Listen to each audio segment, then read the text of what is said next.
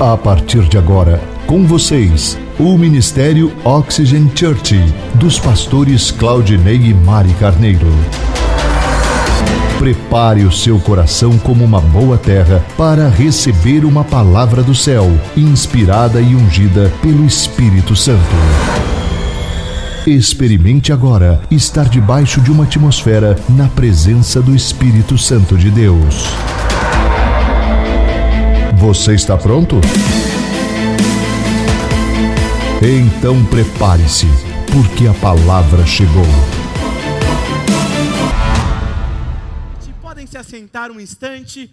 Feliz demais com esse domingo extraordinário, está sendo incrível. As nossas três reuniões hoje, essa é a terceira reunião, tivemos o culto na parte da manhã, tivemos a reunião às 17 horas, foi sensacional a presença de Deus no nosso meio, e não será diferente agora à noite, não é verdade? Tenho certeza que Deus tem uma palavra para o seu coração, e nós vamos dar continuidade em nossa série de mensagens chamada Freedom. Mas antes eu quero aqui dizer que você seja muito bem-vindo em nossa casa, se é a sua primeira vez aqui. Então vamos lá, Pegue a sua Bíblia ou o aplicativo do seu celular.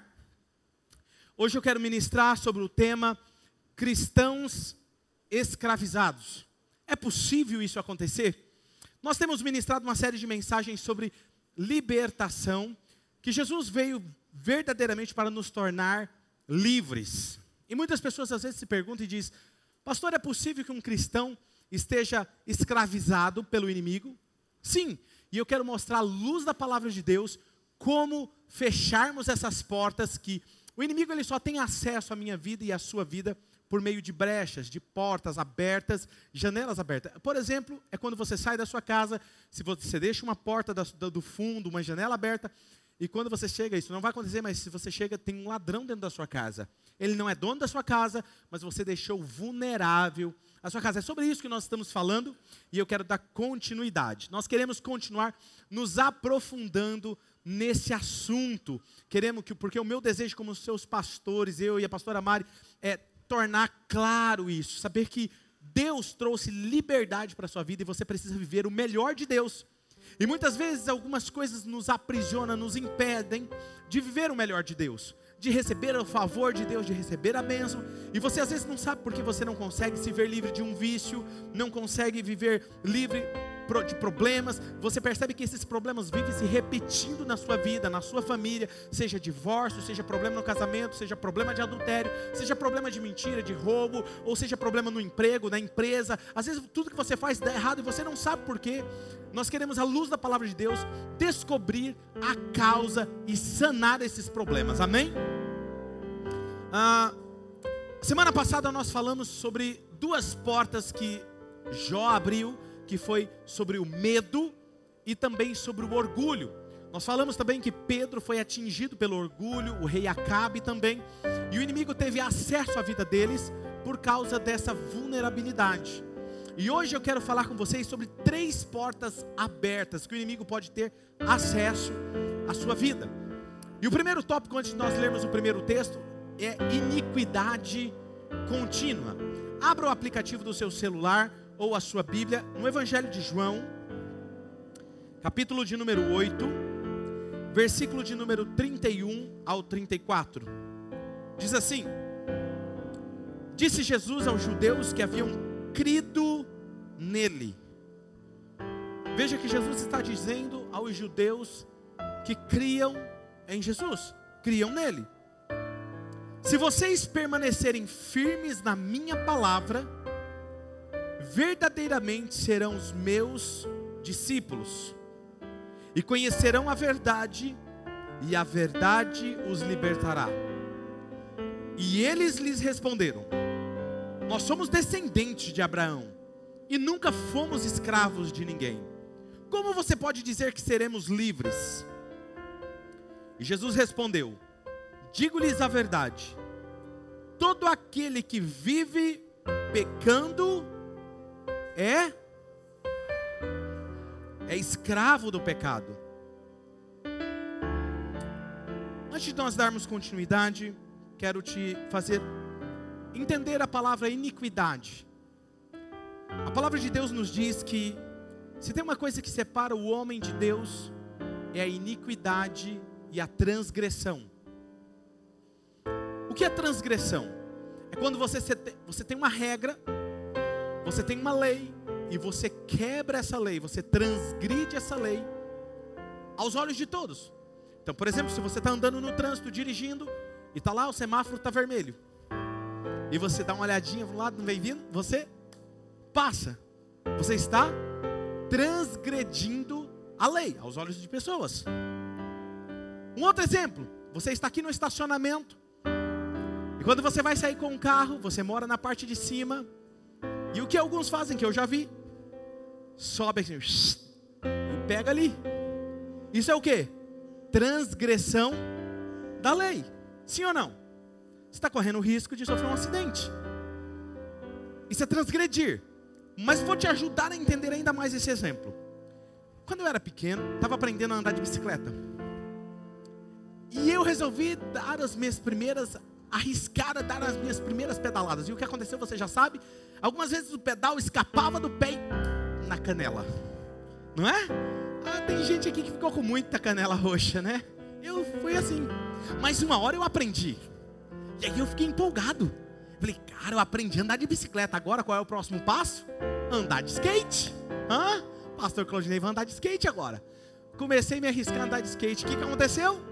Esfolei o joelho, cotovelo, ralei. Falei, desisto. Não sou skatista.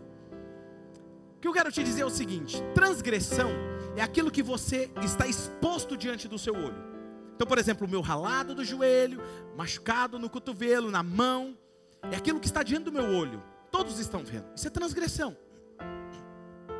Iniquidade é o hematoma que o pedal causou na minha canela.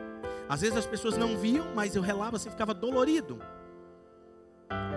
Aquilo é hematoma, é aquilo que ninguém vê, os olhos não vê, mas está lá no coração. Iniquidade é inclinação do nosso coração. E a iniquidade contínua, ela é uma porta aberta para o inimigo. E é isso que Jesus está dizendo. Jesus está falando o seguinte: se vocês, olha só, se vocês permanecerem na minha palavra, verdadeiramente vocês serão meus discípulos. Quer ser livre? Se mantenha na palavra terão que se manter na palavra para que você possa desfrutar dessa liberdade. Essa é a melhor ilustração na Bíblia para mim de uma pessoa que está em escravidão, porém ela está cega, ela não consegue enxergar que ela é escrava. Geralmente uma pessoa que ela está escrava do pecado, aprisionada pelo inimigo, ela não consegue saber que ela é escrava. A maioria dos casos.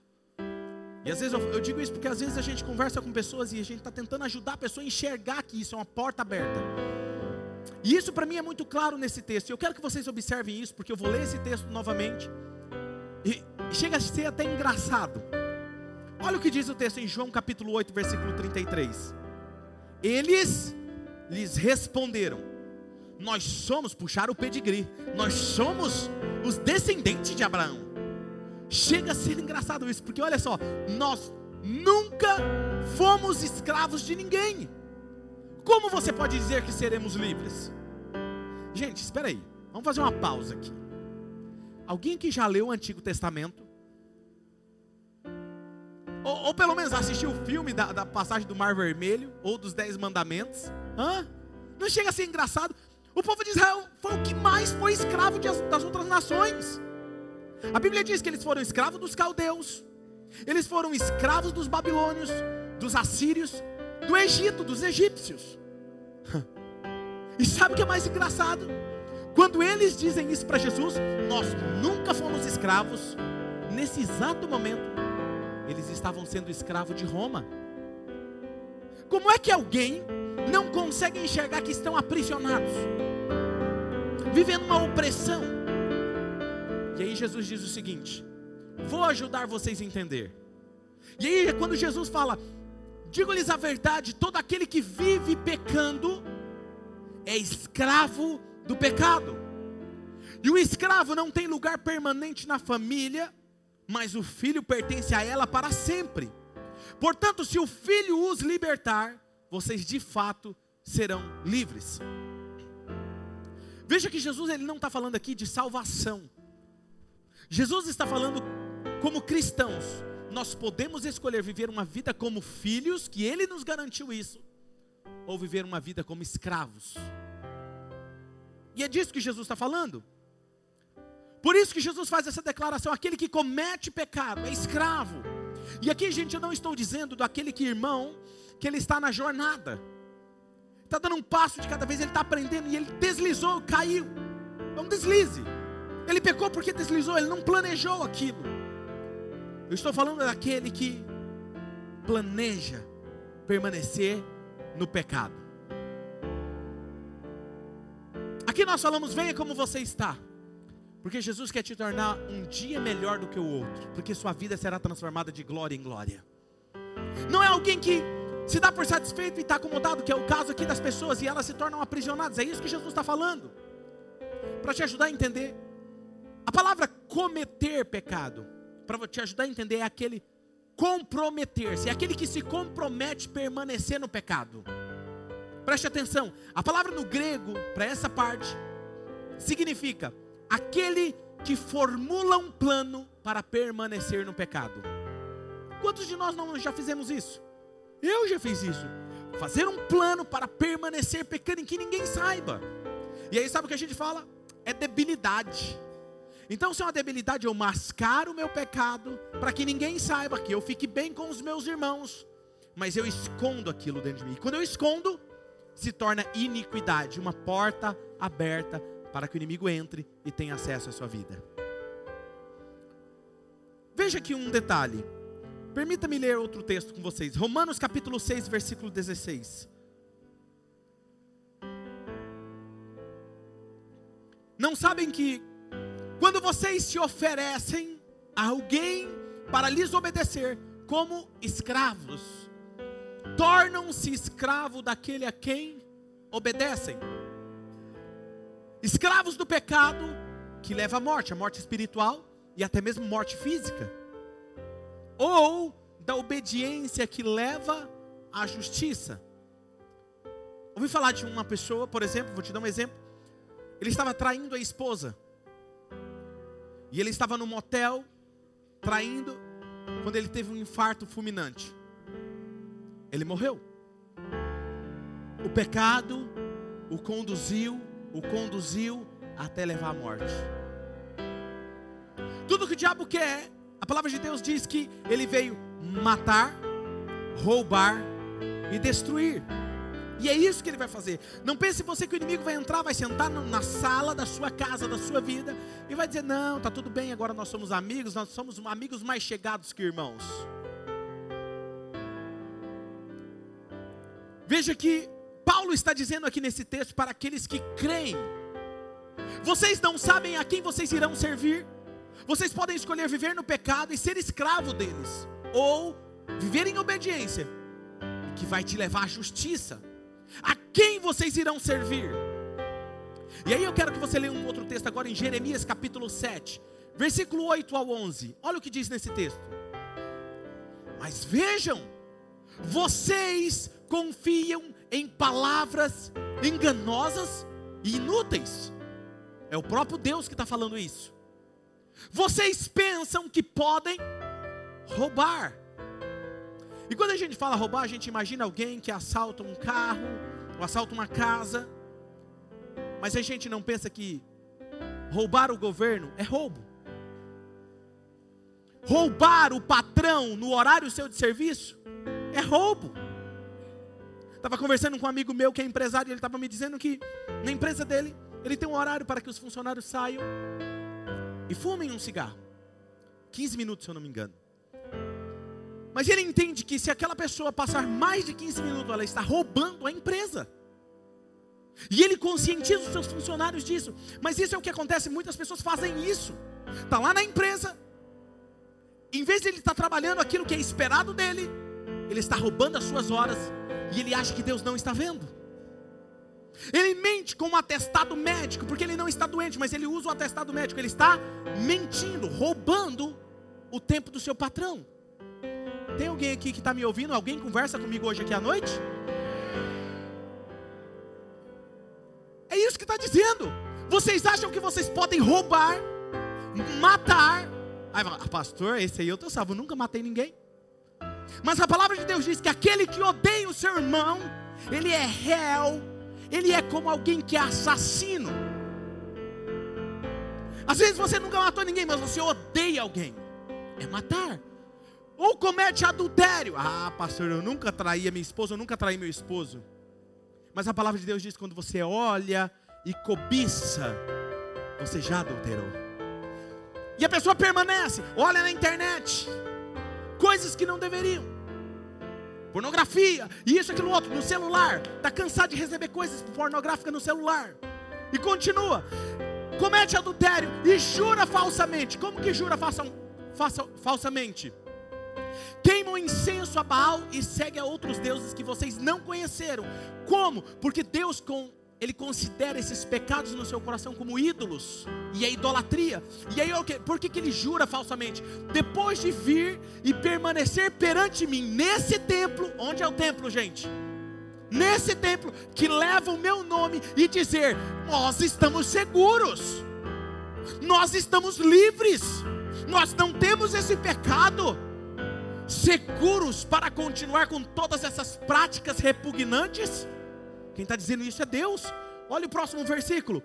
Esse templo que leva o meu nome tornou-se para vocês um covil de ladrões. Cuidado, eu mesmo estou vendo isso. Quem está dizendo? Declara o Senhor. O texto está dizendo: você segue na prática do pecado, e quando chega no templo, você quer dizer que você é livre? Deus está dizendo: você está escravo do pecado. E depois você reclama por que, que as coisas ruins estão acontecendo, por que, que as coisas estão dando errado na sua vida. Paulo diz em Gálatas capítulo 5, versículo 13: Irmãos, vocês foram chamados para para mas não usem a liberdade para dar ocasião à vontade da carne.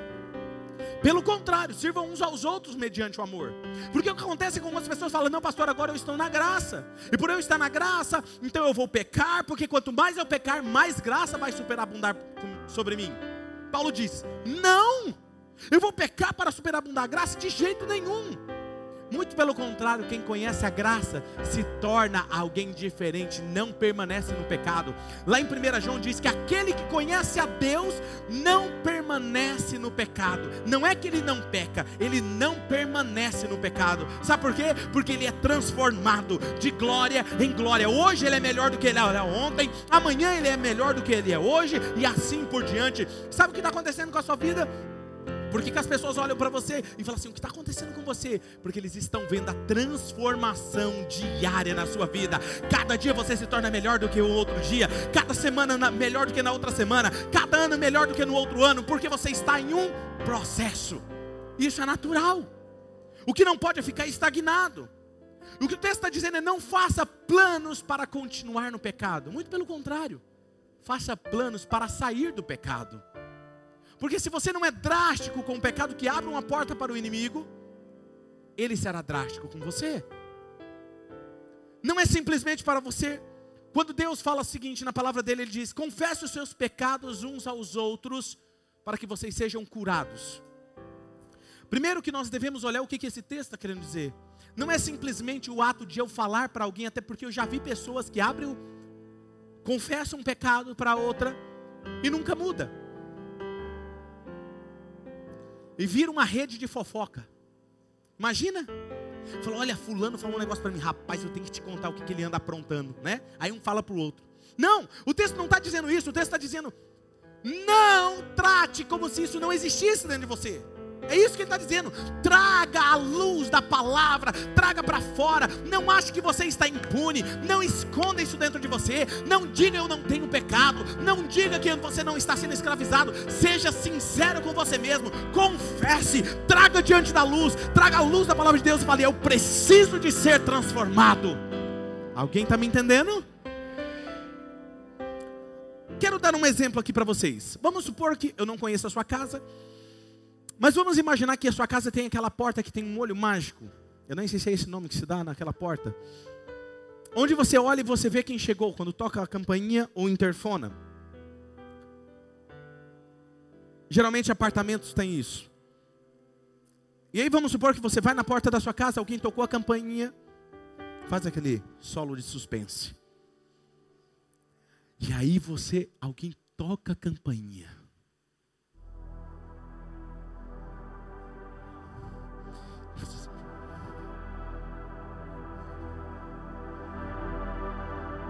Você olha e do outro lado tem quatro homens encapuzados, com armas na mão. Você sabe que são ladrões. Você por acaso abre a porta e fala assim: Seja bem-vindo, fica à vontade aí, fica à vontade, eu vou fazer um café para gente. Você faz isso? Não abre. Seguro que eu vou te falar agora. Mas quando você peca consciente, é isso que você está fazendo na sua vida espiritual.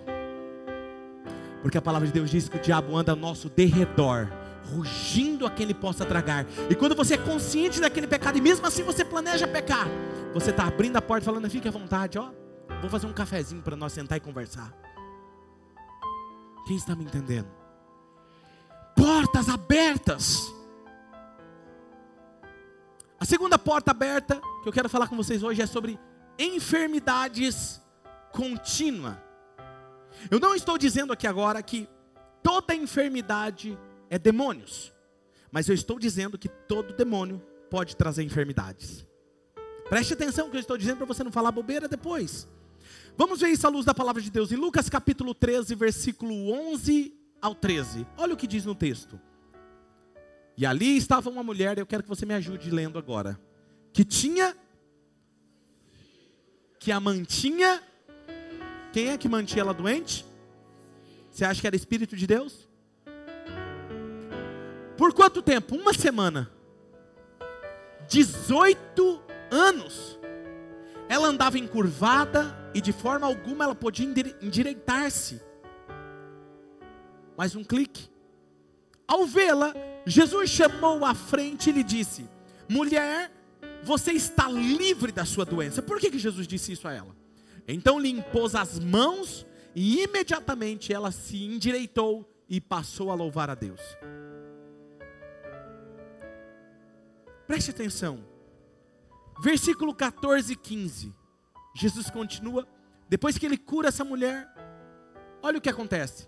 Indignado porque Jesus havia curado no sábado, o dirigente da sinagoga, o pastor da igreja, dando trabalho o dirigente da sinagoga, o pastor da igreja, disse ao povo: Gente, há seis dias em que se deve trabalhar, venham para ser curados nesses dias, não no dia que tem culto. É isso que ele está falando. E aí, Jesus, com aquele jeito bem delicado e manso, amoroso, ele responde. E o Senhor lhe respondeu: Hipócritas! Engraçado, Jesus é muito bom nisso. Cada um de vocês não desamarram no sábado o seu boi ou jumento do estábulo e o leva para dar água a ele? E agora essa mulher, escuta, olha esse versículo. Então, esta mulher, uma filha de Abraão, você vai entender sobre o que é. Filha de Abraão é alguém que crê em Jesus. Filha de Abraão, a quem Satanás mantinha presa por 18 longos anos não deveria no dia de sábado ser libertada daquilo que o prendia? Ele está falando de uma mulher que cria em Jesus no Messias, porém estava presa por um demônio, por uma enfermidade. Agora, para você te ajudar a entender sobre filho de Abraão, Gálatas capítulo 3, versículo 7. Olha o que diz esse texto. Estejam certos, portanto, de que os que são da fé, estes é que são filhos de Abraão. Se você crê em Jesus, se você tem fé em Jesus, você é descendente de Abraão, espiritualmente falando. Olha o próximo texto, Gálatas 3:29. E se vocês são de Cristo, vocês são descendência de Abraão e herdeiros segundo a promessa. Em outras palavras, Jesus está dizendo que esta mulher, filha de Abraão, que cria nele, estava aprisionada por demônios. Algo espiritual estava afetando o mundo físico. Eu não estou dizendo aqui, vou repetir, que todas as doenças são demônios, mas eu estou dizendo que demônios trazem enfermidades. E às vezes você não sabe porque é uma enfermidade atrás da outra, enfermidade atrás da outra. Quando não é uma coisa, é outra. Seu dinheiro que às vezes você deixa de dizimar ou de ofertar na casa do Senhor, você gasta mais com a farmácia. Ou quando não é com doença, o que acontece? Você gasta com o conserto do carro.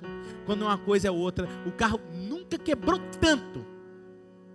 Eu conheço um cara que ele disse, pastor, eu não sei mais o que eu faço com o meu carro. Ele quebra, quebra, quebra, eu conserto, ele quebra, eu conserto, ele quebra, eu vou vender. Aí ele vendeu, parou de, de quebrar. E era um carro novo. Ou, pastor, tudo que eu coloco a mão está errado. Pastor, às vezes algumas pessoas falam, pastor, eu não ganho mal. Eu ganho bem. Mas parece que eu coloco o meu dinheiro, entra num saco furado e vai embora. Eu não sei o que acontece.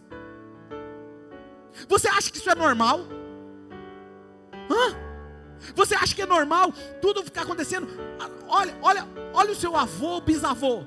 Não, meu bisavô se divorciou, meu avô se divorciou, meu pai se divorciou, e eu tô quase lá. Você acha que isso é normal?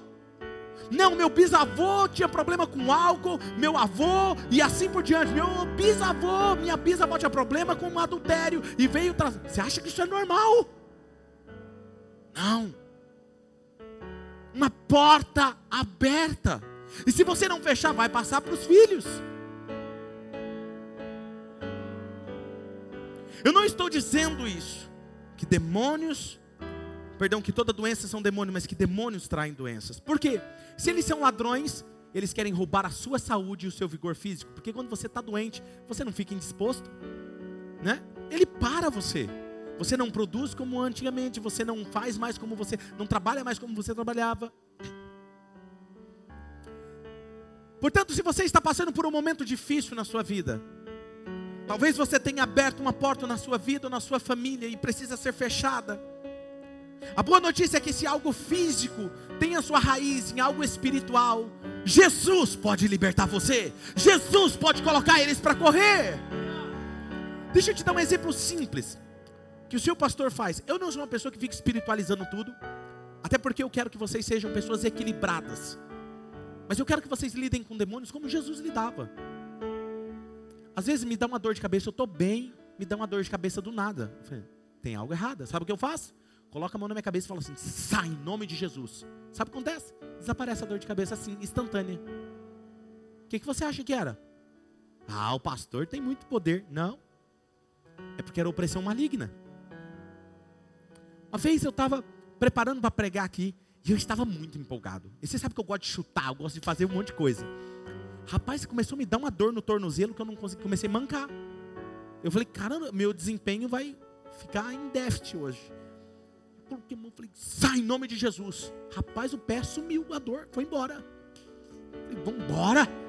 O que eu estou querendo dizer para você é que não seja aquela pessoa que fala assim, toda doença, vou tomar um remédio, toda doença. Não, ore primeiro. Porque se for um demônio que está tentando te atingir, ele vai embora, porque a autoridade está em você. E aquele que está em você é maior do que aquele que está no mundo. Ele não tem poder contra a sua vida, nem na sua casa, nem na sua empresa. Está tendo problema na sua empresa? Chegue lá e coloque ele para correr. Não precisa ser na frente de todo mundo, não precisa estar lá todos os funcionários em nome de Jesus agora. Vamos representar. Não, não estou dizendo isso. Chegue lá no mundo espiritual e comece. Eu declaro agora, fora deste lugar em nome de Jesus. Está tendo problema no trabalho, fora em nome de Jesus. Está tendo problema no casamento, repreende o espírito da confusão, da discussão, repreenda.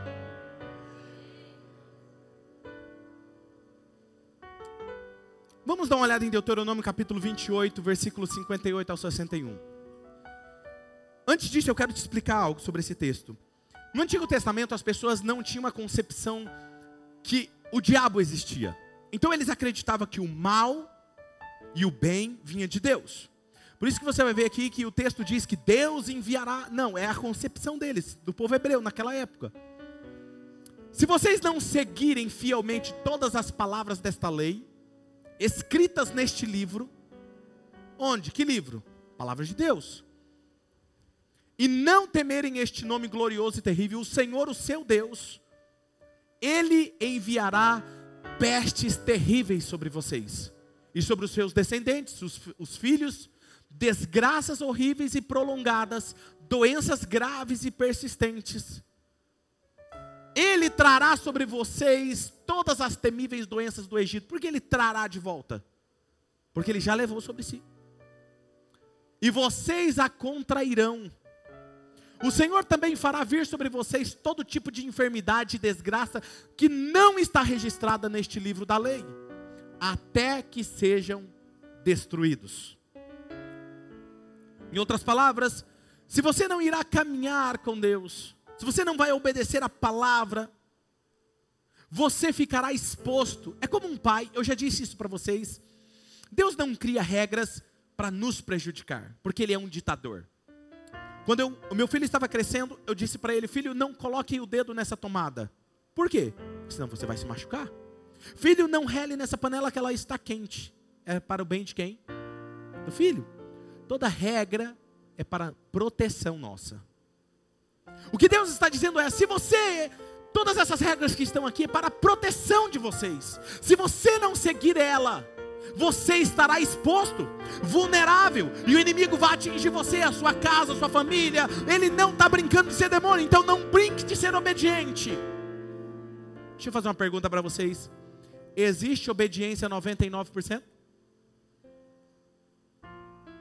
Já te respondi. Quero lhe mostrar alguns textos que estão relacionados à opressão do inimigo e à enfermidade. Em Atos capítulo 10, versículo 38, olha o que diz lá.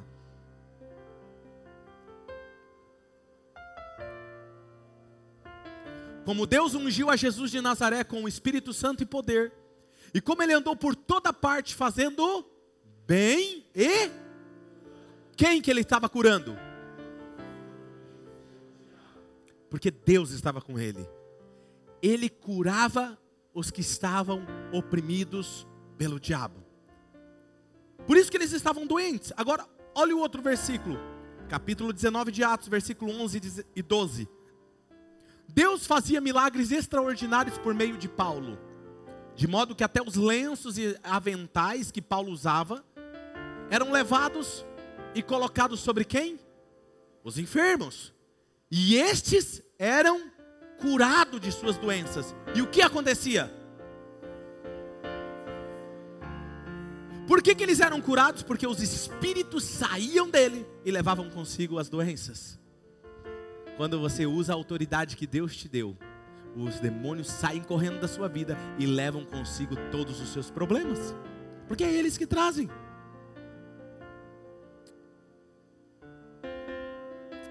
Nós temos, eu tenho um amigo super saudável e um dia ele teve um ataque epiléptico. E ele sumiu a sua memória e ele voltou a ser como criança. Alguns membros aqui conhecem ele. E a igreja começou a orar, as pessoas começaram a orar, ele ficou internado no São Francisco, fui visitá-lo, em estado precário. E eu não entendia por que aquilo estava acontecendo. E eu fui orar e falei, Deus, o que está acontecendo? E Deus me disse: eles têm uma porta aberta. Quando ele não era cristão, ele tocava e invocava demônios em um lugar, em um culto. E o inimigo está requerendo a memória dele e os dons e talentos dele. E um dia nós estávamos em um culto e a sua esposa tinha levado ele, ele como criança na frente, parecia uma criança, sem memória. Ela trouxe ele à frente, Deus disse: coloque a mão e expulse o demônio. Aí você imagina, o cara tá doente. Imagina uma pessoa doente, vai chegar lá e vai expulsar. Sai em nome de Jesus. Imagina. Falei, mas Deus falou, vou obedecer. Cheguei, coloquei a mão sobre a cabeça dele. Disse em nome de Jesus. Sai agora. Ele fez assim: Pastor, voltou em si na hora. Porque um demônio aprisionou, aprisionou a mente dele. Aprisionou e queria deixá-lo talvez naquele estado vegetativo. Hoje ele está super bem, tem filhos, está vivendo um tempo glorioso com Deus. Às vezes nós abrimos portas que nem mesmo nós sabemos que estamos abrindo. A terceira porta que a gente abre, que eu quero falar com vocês hoje, e a última, é sobre influência contínua. Preste atenção sobre isso, porque é uma parte muito importante da nossa pregação hoje. Marcos capítulo 7, versículo 24 ao 29. Olha o que acontece com Jesus. Jesus saiu daquele lugar, e foi para os arredores de Tiro e de Sidom, entrou numa casa e não queria que ninguém o soubesse. Contudo, não conseguiu manter em segredo a sua presença E de fato, logo que ouviu falar dele, certa mulher, cuja filha estava com um espírito imundo, veio e lançou-se aos seus pés. Agora preste atenção nesse detalhe: a mulher era grega, cirofenícia de origem, e rogava a Jesus que expulsasse da sua filha o demônio. E aí vê a justificativa na palavra de Deus que crianças podem ser atormentadas e dominadas por demônios. Ele lhe disse: Deixe que primeiro os filhos comam até se fartar, pois não é correto eu tirar o pão dos filhos e lançá-lo aos cachorrinhos. E ela respondeu: Sim, Senhor, mas até os cachorrinhos debaixo da mesa comem das migalhas das crianças. Então ele lhes disse: Por causa desta tua resposta, você pode ir, porque o demônio saiu da sua filha. Quando Jesus usa esse termo, que ela era grega, uma mulher cirofenícia, ela era uma mulher da, de uma cidade chamada Fenícia. E muitos teólogos reconhecem que essa cidade ela era considerada a sede do paganismo em Israel. Vou lembrar vocês de alguma pessoa também que veio da cidade de Fenícia, Jezabel. Ela casou-se com o rei Acabe e trouxe consigo seus deuses e todos os demônios da Fenícia para dentro de Israel. Nunca houve uma mulher que fez isso, como ela. Fenícia era uma cidade do ocultismo, onde era comum nas ruas os vizinhos mexer com o ocultismo, mexer com a bruxaria, com o paganismo. E essa mulher era Ciro Fenícia, que vem também da Síria. E todas as vezes que a Bíblia fala sobre a Síria, ela se refere ao orgulho que é uma porta aberta também para o inimigo. Agora você imagina uma pessoa que convive no meio dessa comunidade. E essa mulher que tem a ver com orgulho, bruxaria, paganismo, essa mulher tinha sua filha aprisionada por um demônio, porque ela vinha de um passado oculto.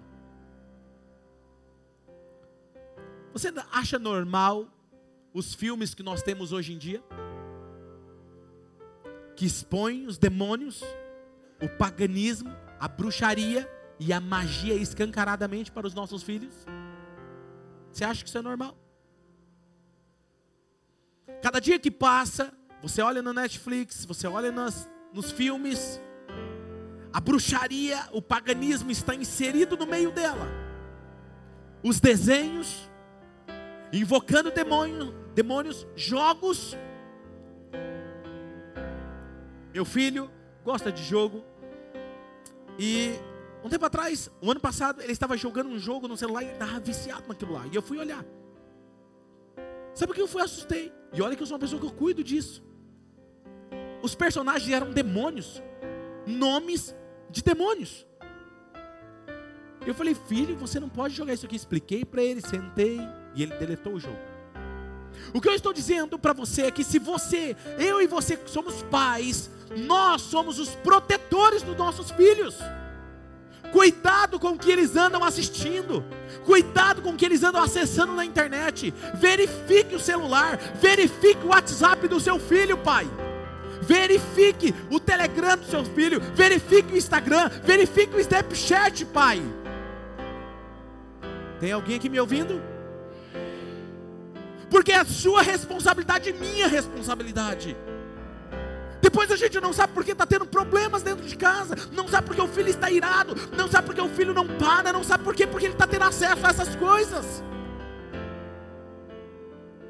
Essa mulher tinha uma porta aberta e a sua filha estava sofrendo de uma opressão por causa dessa porta aberta.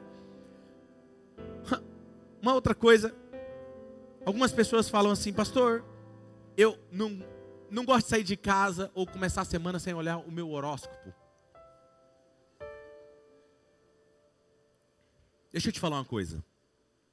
As pessoas que olham o horóscopo é porque ela quer saber como vai ser o dia dela. Como vai ser a semana dela.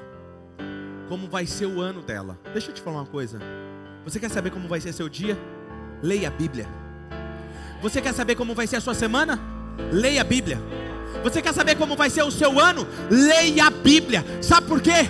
O governo dessa terra não governa a sua vida. Quem governa a sua vida se chama Jesus de Nazaré. A sua economia é administrada pelo céu. Se você quer saber como vai ser a sua vida, leia a palavra de Deus. Sabe por quê? Vou te falar. Porque a palavra de Deus diz o seguinte: a vida do justo, ela é como a luz da aurora, que começa brilhando de manhã e vai aumentando, e vai aumentando, vai aumentando até chegar no ápice. Ele nunca denigre, ele nunca volta para trás, ele não dá passo para frente e outro para trás. Não, a vida do justo é de glória em glória, de glória em glória. Então não tem o que o governo faça, não tem o que as empresas possam fazer contra você, não tem porta fechada para você, porque se Deus está com você, Ele vai abrir o seu caminho, você vai viver o melhor de Deus. Eu estou pregando para uma igreja viva aqui hoje.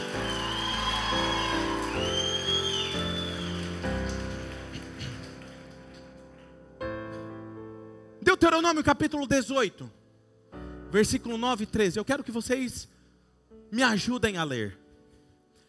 E se você quiser, anote isso, leia na sua Bíblia, para você não falar que é a minha Bíblia. Leia comigo. Um, dois, três. Quando vocês entrarem na terra que o Senhor, o seu Deus, lhes dá, não.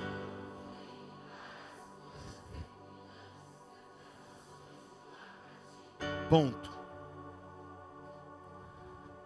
Procure não imitar o que as nações fazem. Por que, que você fica imitando quem está lá no mundo? Porque meus amigos fazem. Seus amigos vão para o inferno, você vai também? Ah, mas eu, eu sento porque eu sento lá, é meus amigos, pastor. Jesus sentava com os pecadores e nem por isso ele pecava.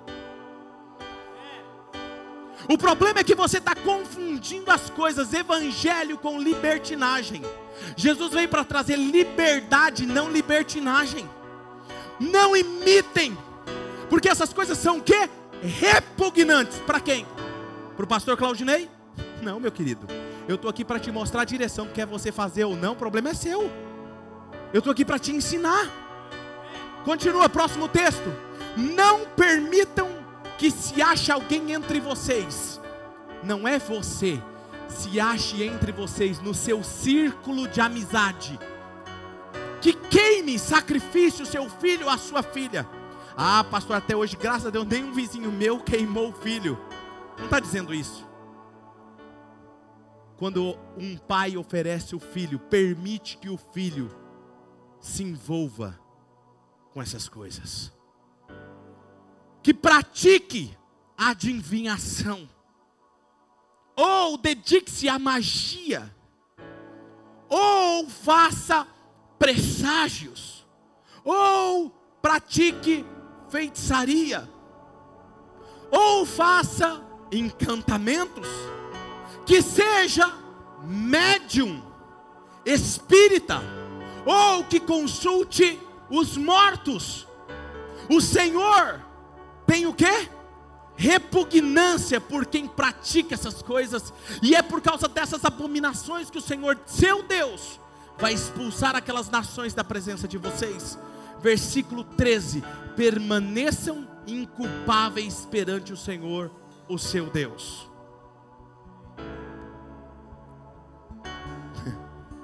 Eu vou fazer uma pergunta que agora eu queria que você tivesse coragem de ser sincero, como o seu pastor vai ser sincero com vocês. Quem aqui já brincou na escola com a brincadeira do copo? Eu levanto a mão, porque eu já brinquei. Quem já brincou com um compasso na escola? Essas próximas perguntas não precisa mais você levantar a mão. Quem brincou com um tabuleiro de guija? Assiste filmes onde os demônios invocam dentro da sua casa, da sala da sua casa. Jogos que você assume a identidade de um demônio.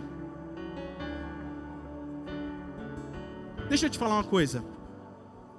Quando eu brincava com isso, eu achava que isso era tão ínfimo. Era, uma brincadeira. Mas eu sabia que tinha algo oculto naquilo. E a gente costuma lidar com um pecadinho de estimação, não é verdade? Ah, isso é de estimação, você não tem problema não. Esse é o nosso problema.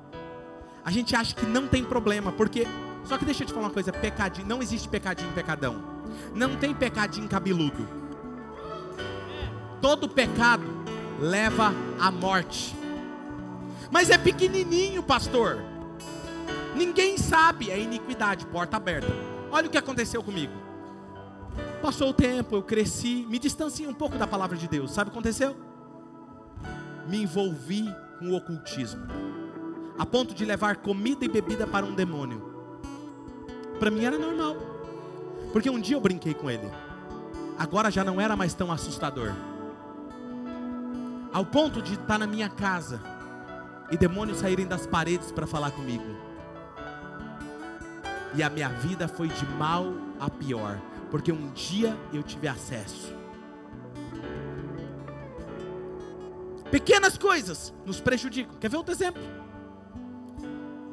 Época que eu estava fazendo um seminário de teologia, as minhas finanças não progrediam. Não progrediam, então eu estava passando por uma situação muito difícil. E orando a Deus, eu falei: Deus, tem uma porta aberta na minha vida que eu preciso fechar. E Deus me fez uma lembrança de algo que eu esqueci. Quando eu era criança, gostava de jogar videogame. Na época eu não tinha condições de ter um videogame na minha casa, então eu pagava, lembra? Eu não vou falar aqui o nome da empresa, mas todo mundo conhece ela aqui Marília. Que locava horas de videogame. E eu queria dinheiro e não tinha. E eu saí procurando ali nas coisas, no meu guarda-roupa, aí meu guarda-roupa da minha irmã. Minha irmã trabalhava na época, eu estava no trabalho e eu encontrei dentro da bolsa dela dinheiro. E eu falei, ah, pegar só um pouquinho, ela não vai perceber, não. Só uma horinha só. Peguei duas horinhas e fui jogar. Minha irmã olhou aquilo e falou assim: Alguém pegou meu dinheiro? Isso aqui estava certo. Isso aqui era o dinheiro do dízimo do Senhor.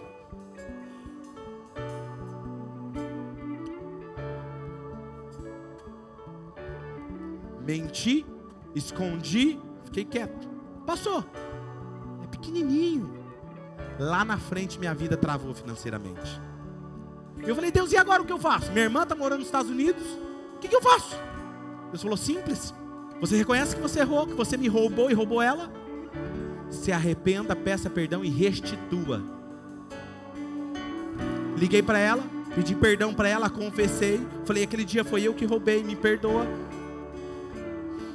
E eu vou restituir. Você quer que eu mande para você? Quer que eu dou na igreja? Ela falou, dá na igreja. E eu, tá bom, separei, fiz um cálculo, calculei os juros do ano. Falei, é isso aqui, Senhor. Ok? E além do dízimo que eu devolvi, eu levantei uma oferta generosa de restituição. Como Zaqueu fez? Restituindo. Porque nunca mais Satanás vai ter acesso nessa área na minha vida. E eu nunca tive mais tive problema com isso. Tanto é que eu quero ser tão bem sucedido financeiramente que eu quero dar 90% do que eu ganho para Deus. Isso vai acontecer. E aí, a minha vida mudou. E é o que eu estou querendo dizer para você é que às vezes você abre portas e não percebe. Não sabe porque essas coisas estão repetindo na sua vida, não sabe porque esses pecados estão te perseguindo. Portas abertas.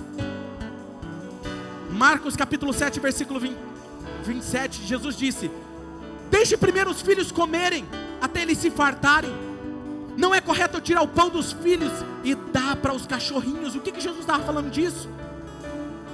Escuta. Filipenses capítulo 3, versículo 2, Paulo vai dizer: Cuidado com os cães. Cuidado com esses que praticam mal, cuidado com a falsa circuncisão. Do que, que ele está falando? Cuidado com aqueles que aparentam ser uma coisa e é outra. Ou você acha que Paulo estava dizendo, gente, cuidado com um cão, um cachorro me mordeu ali fora. Todo mundo agora toma cuidado. Você acha que era isso que ele estava falando? A palavra de Deus diz que no céu os cães ficarão de fora. O que, que ele está falando? Os perdidos. Jesus está falando que a libertação é para os que creem em Jesus. Porque só pode ser liberto quem crê em Jesus. Só Jesus pode mudar a sua história, só Jesus pode mudar a sua família. Ou você decide, ou a sua vida vai de mal a pior, porque você está caminhando num caminho de destruição. Não, não há dois caminhos, não há, é, só existe dois caminhos: o de Deus e o do diabo. Se você é escravo em alguma área e você quer ser livre, é hora de você fazer como essa mulher. O que ela fez? Ela falou: Senhor, eu creio em Ti, mas até os cachorrinhos, ela se humilhou, comem das migalhas que caem da sua mesa. E Jesus falou assim: por causa da sua resposta, por causa da sua humildade, mulher, só porque você falou isso, a sua filha, lá onde ela está agora, ela foi liberta em nome de Jesus. Quem está me entendendo? Hoje eu quero lhe dar a oportunidade de se humilhar e arrancar os ídolos do seu coração, fechar essas portas espirituais em sua vida. Mas o que você precisa é ser ter uma atitude de reconhecer. Reconhecer, pastor, eu preciso de ajuda. E ter uma atitude humilde de baixar a sua fronte, a sua cabeça, fechar os seus olhos. Não importa se você vai chorar, não importa o que vai acontecer, deixe que a palavra lave o seu coração.